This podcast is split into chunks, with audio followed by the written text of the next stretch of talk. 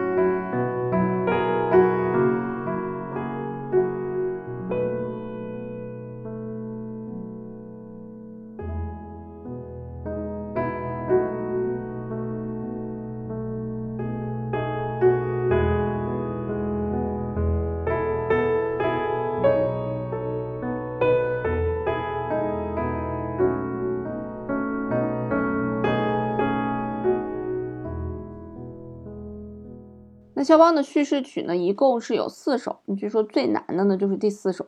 我没有弹过 肖邦的叙事曲啊，因为嗯还没有到那个程度。所以如果你即便考完什么业余的，可能大多数没有弹过琴的，可能会拿业余的九级、十级来去跟这些作品去比较。我非常负责任的说，就是考过业余九级、十级过了的人，对于肖邦的这些叙事曲来讲，还有非常任重而道远的道路要去练习。所以九级、十级。在叙事曲面前，简直就是不值得一提。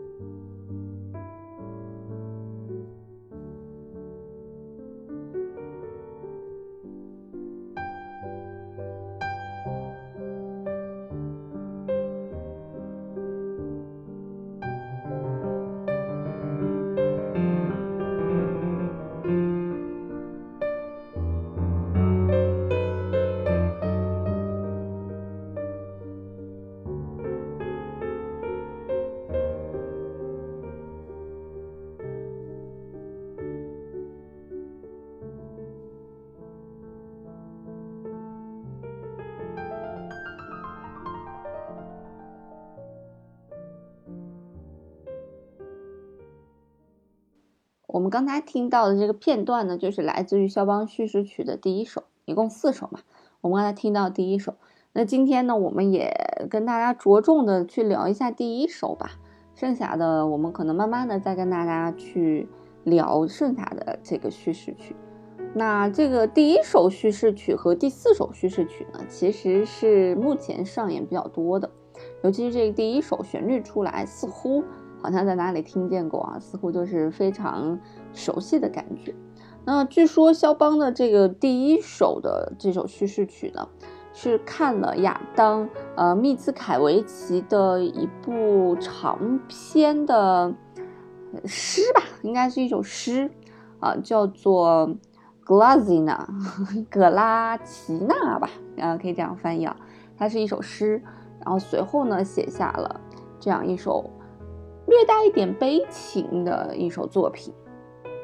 那这首诗其实是讲了一个故事啊。